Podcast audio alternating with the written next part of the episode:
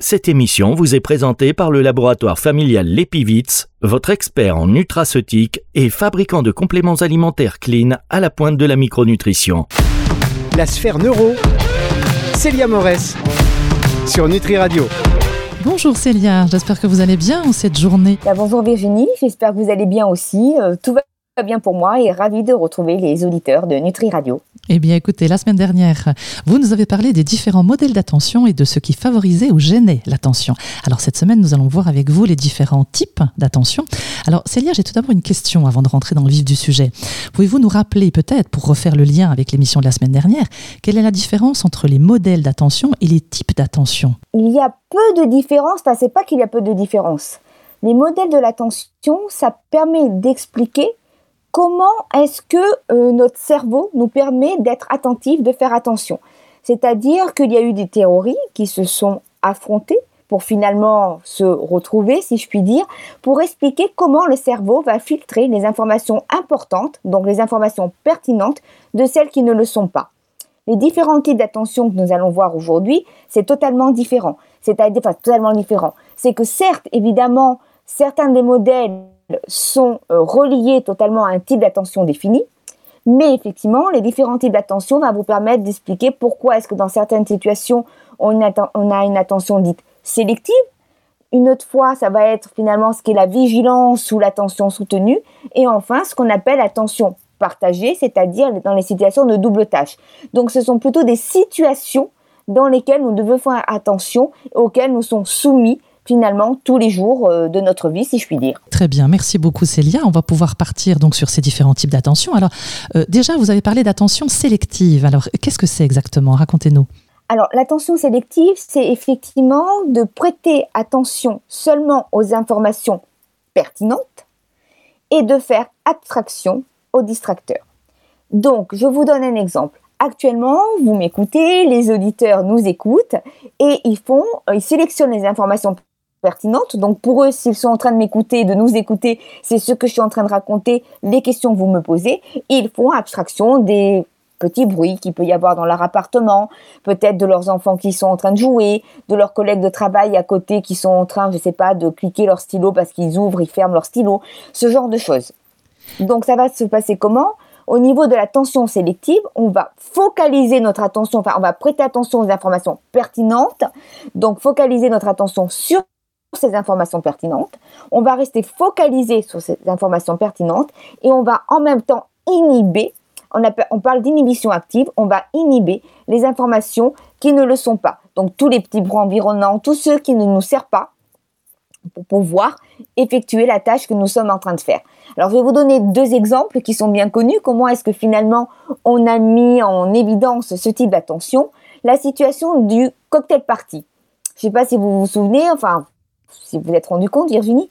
Mais effectivement, lorsqu'on est en cocktail party, c'est-à-dire, alors cocktail party, c'est ils ont appelé cela comme ça, mais finalement, c'est la sortie au restaurant, la sortie dans un lieu bruyant et que vous êtes avec des amis, vous arrivez à focaliser votre attention sur les informations qui vous sont données, avec la conversation de vos amis, en faisant abstraction de tous les petits bruits environnants. Alors évidemment, si l'environnement est trop bruyant, on sait qu'on a parfois du mal à s'entendre. Mhm. Là, c'est autre chose parce qu'évidemment, bah, le son extérieur est tellement bruyant que bah, pour parvenir à écouter l'autre personne, c'est plus compliqué. Mais sinon, dans un restaurant, généralement, vous suivez la conversation sans souci, alors que finalement, il y a du bruit environnant, des serveurs qui passent, etc. C'est cela l'attention sélective. L'attention sélective, c'est aussi la situation où vous êtes en écoute dichotique, c'est-à-dire qu'on vous fait entendre euh, deux, des mots différents dans l'oreille droite et l'oreille gauche. On vous demande de focaliser votre attention sur l'oreille droite et ensuite de répéter les informations qui vous ont été ce que vous arrivez à faire. Mais en même temps qu'on vous fait faire cela, on vous envoie des mots dans l'oreille gauche. Donc, un autre message. Et si on vous demande ce qui a été dit dans l'oreille gauche, vous en êtes généralement incapable. C'est-à-dire, alors pourquoi je dis généralement, je vais m'expliquer tout de suite. Parce que vous n'avez pas retenu les mots qui ont été donnés dans l'oreille gauche, puisqu'on ne vous avait pas demandé d'être attentif à cette oreille, et même si les mots ont été répétés une centaine de fois. En revanche, les, informations qui ont pu être filtrées, c'est éventuellement quel type de voix c'était, si c'était féminine ou masculine, éventuellement, mais c'est surtout si c'était des, sons ou effectivement un langage. Et Ce qui peut filtrer aussi, c'est si une information peut devenir pertinente pour vous. C'est-à-dire que si on dit le prénom Virginie, probablement que ça va attirer votre attention et que du coup, là, vous allez le retenir et dire à un moment donné, on a dit mon prénom Virginie. C'est pour cela que je vous disais tout à l'heure que c'était lié avec des modèles de l'attention, puisqu'il y a un modèle qui dit que les informations ne sont pas, euh, on leur donne pas une signification euh, tant qu'on n'en a pas besoin, c'est-à-dire que toutes les informations jugées non pertinentes, on ne leur donne pas une signification, elles sont jetées d'emblée. C'est pour cela qu'en écoute dichotique, vous faites abstraction de l'oreille gauche. Sauf dans certaines situations où les informations passent le filtre attentionnel et vous leur donnez une signification parce que soit elles ne sont que elles n'ont que des caractéristiques physiques, donc peu importantes, c'est ce que vous retenez, soit effectivement elles ont une signification pour vous parce qu'on a dit votre prénom. Voyez la différence. C'est pour ça que je disais qu'il y avait un lien, mais c'est ça l'attention sélective. Ça permet de faire attention aux informations pertinentes à un moment donné en faisant abstraction de tout ce qu'il peut y avoir autour, de tout ce qui est distracteur. Typiquement, mhm. Virginie, c'est les tests de barrage. Vous savez, quand on vous demande de barrer le plus rapidement possible, de trouver les cloches dans une feuille, de, trouver les chats dans une feuille, et qu'il y a d'autres animaux sur cette feuille-là, euh, typiquement, le test euh, Où est Charlie? Tout le monde a connu euh, Où est Charlie? C'est typiquement ça l'attention va se diriger vers Charlie avec son t-shirt rayé et vous allez faire abstraction autant que possible de tous les distracteurs à côté. C'est ça l'attention mhm. sélective. Là, on fait appel donc au visuel en plus, hein, puisque vous parlez d'un exercice assez connu. Et nous ne sommes peut-être pas tous égaux face à l'attention sélective. Est-ce qu'il y a des gens qui ont plus de facilité euh, euh, que d'autres? Est-ce que ça se travaille un peu comme un muscle, cette attention sélective ou pas? Alors oui et non, c'est-à-dire qu'effectivement là où vous avez raison, c'est qu'on n'est pas tous égaux du tout. Dans, enfin, on n'est pas tous égaux. Ça fonctionne chez tout le monde de la même manière, mais on n'est pas tous égaux pour la bonne et simple raison qu'on peut être plus ou moins sensible aux distracteurs. Il y a des gens qui sont beaucoup plus sensibles aux distracteurs que, d'autres, et évidemment, ça se travaille. Moi, évidemment, j'ai des techniques, je vous en avais donné la semaine dernière pour expliquer comment rester euh, attentif, comment maintenir son attention. J'en donnerai aussi lorsqu'on fera une émission dédiée à la concentration, parce qu'il y a un fort lien évidemment entre concentration et attention, même si on le verra, il y a une petite différence. Mais effectivement, c'est ça, c'est résister aux distracteurs. Comment résister aux distracteurs pour maintenir son attention sur la cible? Évidemment, ça se travaille. Mais bien, voilà, ça se travaille, mais effectivement, euh, bon, on fonctionne pareil, mais il y a des gens qui sont pas égaux parce que, on le sait bien, on est plus ou moins sensible aux distracteurs, ça peut dépendre des distracteur. Ça peut dépendre de la tâche que nous sommes en, train d'effectuer. Si elle est plus ou moins complexe, on n'aura pas la même sensibilité au distracteur, en fait. Oui, c'est vrai. Il suffirait qu'on soit un, orateur dans une grande salle, ou bien qu'il y ait un peu de bruit sonore, etc., et qu'on focalise sur une question de quelqu'un en même temps que sur ce que l'on ce que l'on raconte. C'est pas évident quand même. Hein. Il faut savoir faire des, des, des, choix comme ça, un peu comme en radio avec les podcasts quand on les monte et quand on les descend. c'est un peu le même même système finalement. Notre cerveau, il, il gère hein, un peu ça. Ah, totalement, c'est totalement ça. Et c'est vrai que ça peut être euh, plus ou moins euh, compliqué par moment, mais je vous dis, la bonne nouvelle quand même, c'est qu'on peut le travailler pour résister aux distracteurs et évidemment, je ferai une émission dédiée pour expliquer comment est-ce que les personnes peuvent maintenir leur attention, donc leur concentration pour pousser plus loin, en mhm. faisant abstraction des, des, distracteurs. Super, très bien. Alors Célia, on va faire une petite pause avant de découvrir d'autres types d'attention pour le coup. Alors bien sûr, si vous avez envie de réagir ou de poser des questions à Célia, n'hésitez pas. Pour cela, un numéro, le 06 66 94 59 02 ou directement sur la page de contact du site nutriradio.fr. Vous recherchez des compléments fiables et efficaces pour optimiser votre nutrition? L'Epivit, laboratoire familial expert en nutraceutique, vous accompagne depuis plus de 30 ans avec des produits Clean Label. Que ce soit pour le boost de performance, la préparation physique ou votre mieux-être, l'Epivit vous propose une gamme de compléments alimentaires éthiques et complètes. L'Epivit, au cœur des micronutriments fonctionnels pour votre santé. Plus d'infos sur l'epivit.fr. Pour votre santé, pratiquez une activité physique régulière. La sphère neuro Célia Morès sur Nutri Radio. Nous retrouvons Célia sur Nutri Radio, la radio qui nourrit le corps et l'esprit. Célia, vous nous avez présenté avant la pause l'attention sélective, qui, comme son nom l'indique, nous permet de focaliser donc sur un élément en particulier en se coupant mentalement des autres éléments moins intéressants ou en tout cas moins pertinents pour nous. Hein, si j'ai bien tout retenu, Célia, est-ce qu'on peut continuer notre présentation des autres types d'attention? Alors totalement, effectivement, vous avez très très bien retenu. Euh, oui, oui, hein. David, je vous écoute. Hein. c'est bien, voilà, bah, justement, vous avez euh, employé l'attention sélective en faisant abstraction peut-être des distractions qu'il peut y avoir autour de vous. Et effectivement, maintenant, je voudrais parler de ce qu'on appelle, alors je les ai mélangés parce que elles sont différentes, mais il y a un lien entre elles, c'est la vigilance, c'est l'attention soutenue. Alors la vigilance, c'est quoi, Virginie? C'est le fait d'être vigilant et de pouvoir être en alerte, réagir à une situation donnée.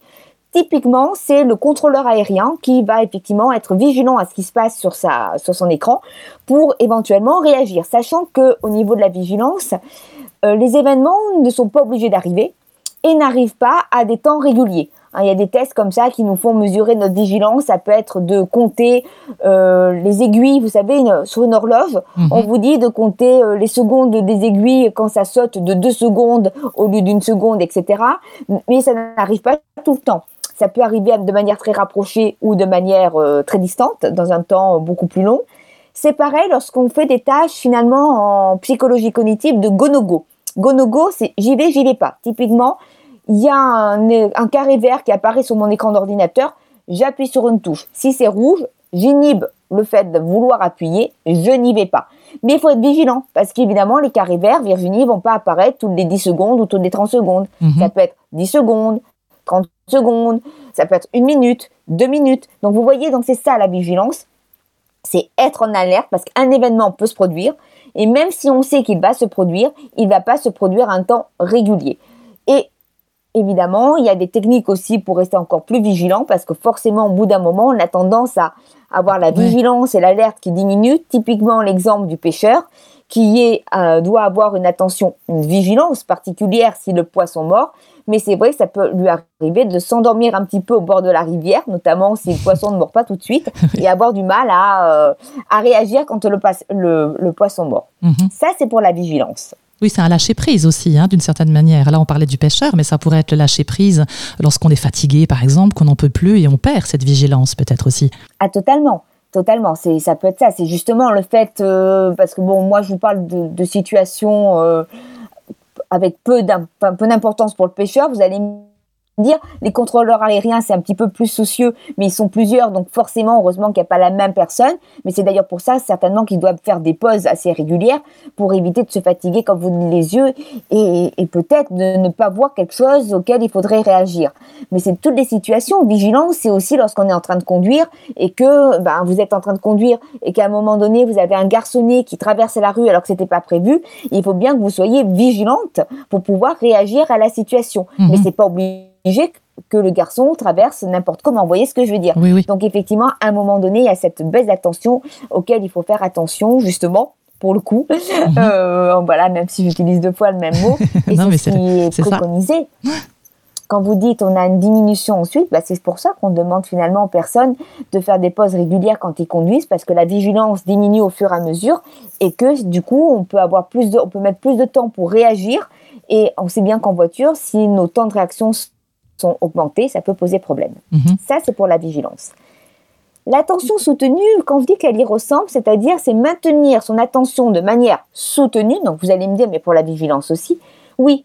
Sauf que la vigilance, la différence, c'est que les événements ne sont pas obligés de se produire, ou tout du moins ne se produisent pas à un temps régulier. C'est-à-dire, c'est pas tous les deux secondes, tous les cinq secondes, etc.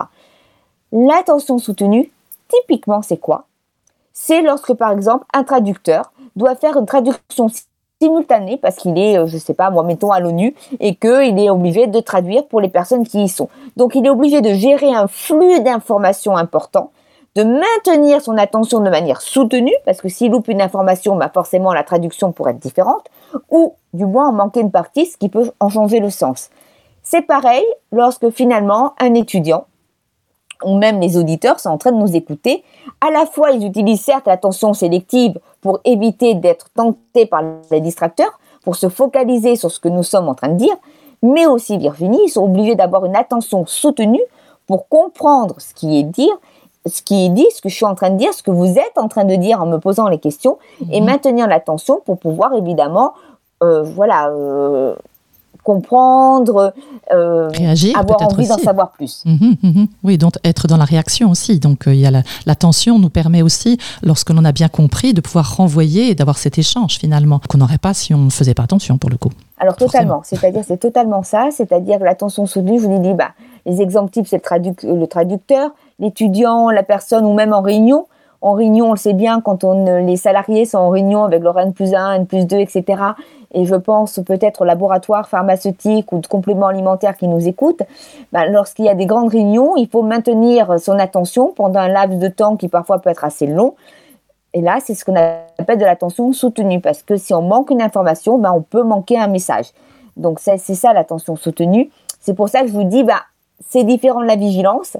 C'est différent l'attention sélective, mais quelque part, ça regroupe un petit peu les deux parce qu'il faut rester à la fois vigilant et en attention sélective pour, bien évidemment, maintenir son attention. Attention soutenue, ben, finalement, signifie aussi faire abstraction des distracteurs qui peuvent nous perturber. Très bien, c'est très très clair en tout cas. Merci Célia. On va faire une, une, dernière petite pause musicale avant de découvrir une autre forme d'attention, si je puis dire, l'attention divisée. Tiens, tiens. Alors restez avec nous sur Nutri Radio, on découvre cela tout de suite avec vous Célia. La sphère neuro, Célia Morès, sur Nutri Radio. De retour avec Célia sur Nutri Radio, la radio qui nourrit le corps et l'esprit. Nous parlons avec vous, Célia, de l'attention et des attentions même. Nous avons vu juste avant la pause de l'attention soutenue et de la vigilance, hein, où, justement il y a quand même un, un, lien assez, assez fin, mais malgré tout qui existe.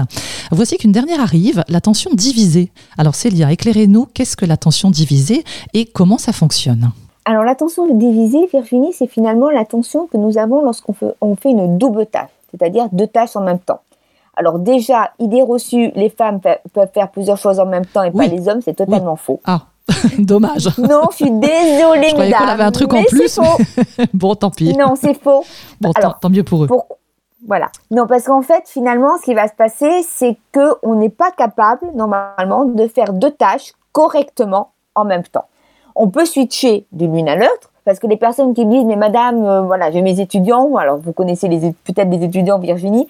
Mhm. euh, mais c'est mais madame je peux vous écouter et en même temps je peux suivre la conversation avec mon camarade à côté. Voilà et être sur Instagram en même temps. Bah tiens. C'est ça. Non c'est totalement faux. C'est-à-dire qu'en fait oui bien évidemment ils vont switcher de l'un à l'autre. Donc ils vont louper peut-être quelques secondes de la conversation avec leurs copains qui vont peut-être faire euh, répéter. Et moi, ils vont peut-être louper un ou deux mots qui peut avoir peu d'importance. Mais sinon, dans les tests d'attention, euh, lorsqu'on a demandé aux vents d'être en double tâche, on s'est rendu compte, on leur a donné une tâche principale à réaliser et une tâche secondaire. Alors d'abord, on a mis les, gens comment? Tâche principale à faire, on a regardé comment est-ce qu'ils répondaient, le temps qu'ils mettaient pour résoudre la tâche, etc. Ça pouvait être juste appuyé sur un écran d'ordinateur dès quelque chose apparaissait, peu importe la tâche. Ensuite, ils ont fait faire la même chose en mettant une, une autre tâche, c'est-à-dire en même même temps qu'ils devaient faire cette tâche-là, on leur a mis une tâche secondaire moins importante. Mhm. Pas trop difficile probablement, parce que ça dépend des tests, mais généralement ils ont fait ça, ils ont mis ça au point, c'est-à-dire qu'ils ont essayé de faire en sorte que la deux seconde tâche soit moins complexe que la première tâche. Et ils se sont rendus compte de quoi? C'est que à ce moment-là, pour la tâche principale, les personnes mettaient plus de temps, avaient des temps de réaction augmentés. Pourquoi? Parce que le fait de devoir faire une seconde tâche, quelque part, allait les perturber. Ça, c'est un point important. Maintenant, ça dépend aussi de beaucoup de choses pour les situations de double tâche, parce qu'on est tous en situation de double tâche et on arrive quand même à s'en sortir. Mhm. très souvent, oui, c'est vrai. Pourquoi? Parce que d'abord, ça dépend de la complexité de la tâche à effectuer. Plus une tâche est euh, complexe, plus elle vous demande des ressources attentionnelles, donc de vous concentrer, Virginie, moins vous pourrez évidemment réaliser une seconde tâche. En revanche, si la la tâche que vous êtes en train de faire, vous êtes en mode automatique, vous pouvez bien évidemment effectuer une seconde tâche. Typiquement la conduite.